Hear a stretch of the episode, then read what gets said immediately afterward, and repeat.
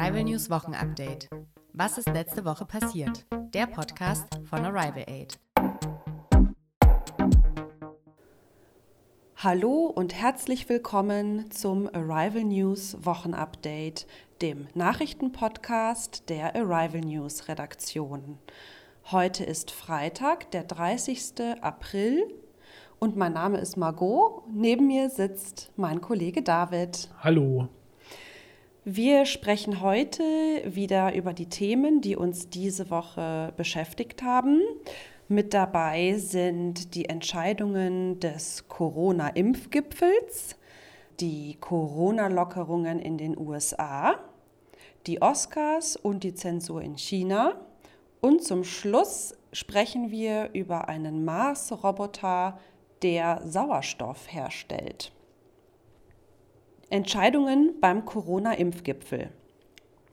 Am Dienstag, den 27.04., gab es wieder einen Corona-Impfgipfel.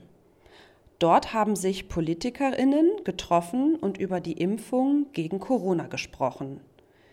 Wir haben für euch eine Zusammenfassung der wichtigsten Entscheidungen. Aufhebung der Impfpriorisierung. Im Moment wird bei der Reihenfolge der Impfung priorisiert.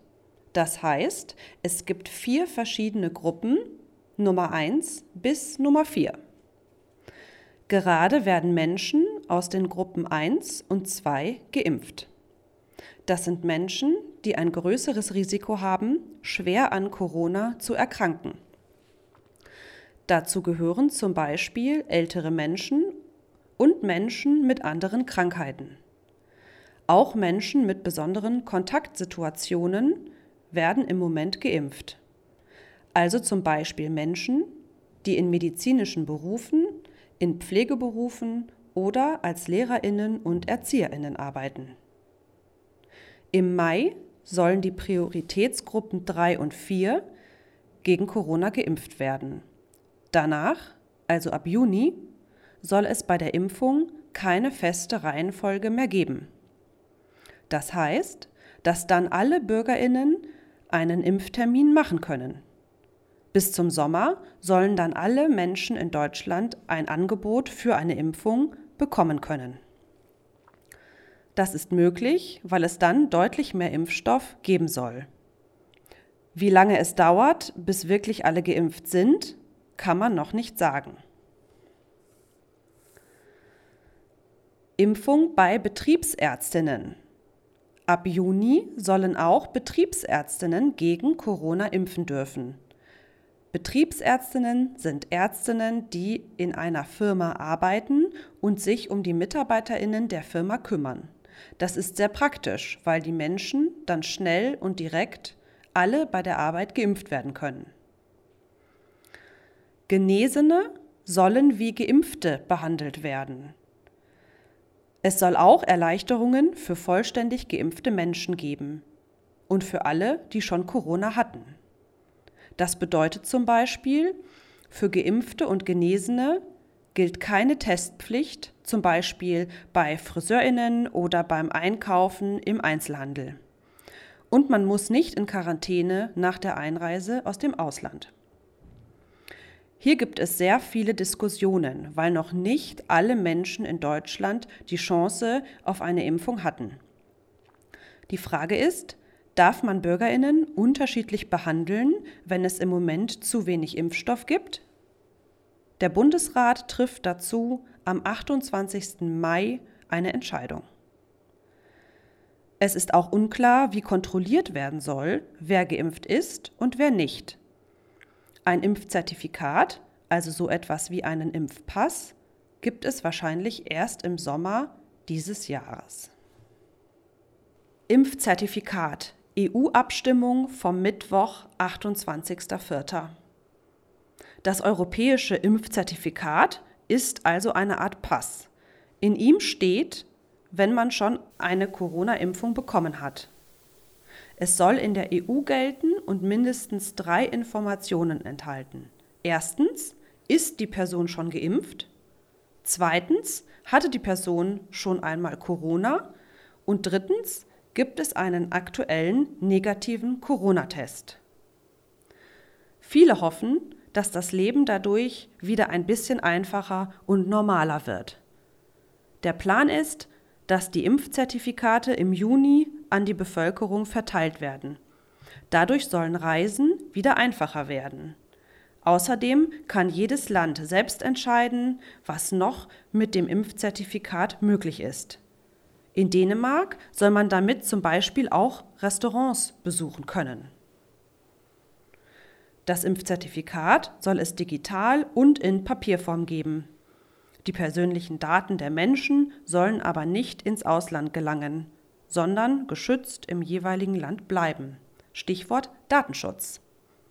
Ja. Wie sieht es denn mit der Corona-Situation in den USA aus, David? In den USA sind schon fast 30 Prozent der Bevölkerung vollständig geimpft. Das heißt, sie haben beide nötigen Impfdosen bereits erhalten.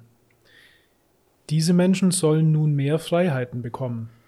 Sie dürfen wieder ohne Maske spazieren gehen, Fahrrad fahren, sich in kleinen Gruppen treffen oder Restaurants im Freien besuchen. Bei Treffen mit vielen Menschen und in geschlossenen Räumen müssen aber immer noch alle eine Maske tragen.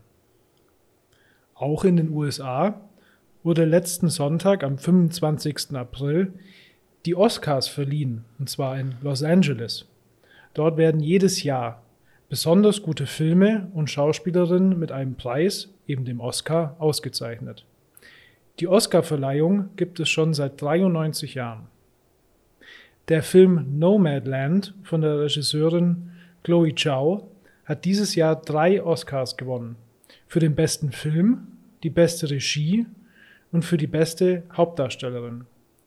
Chloe Zhao wurde in China geboren und lebt in Kalifornien, also in den USA.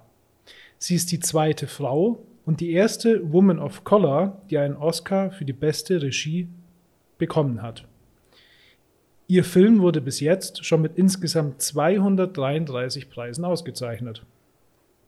Viele Menschen in China sind stolz auf Chloe Zhao. Doch staatliche Medien in China berichten kaum über sie. Viele Berichte und Posts in Social-Media-Netzwerken über den Film wurden gelöscht.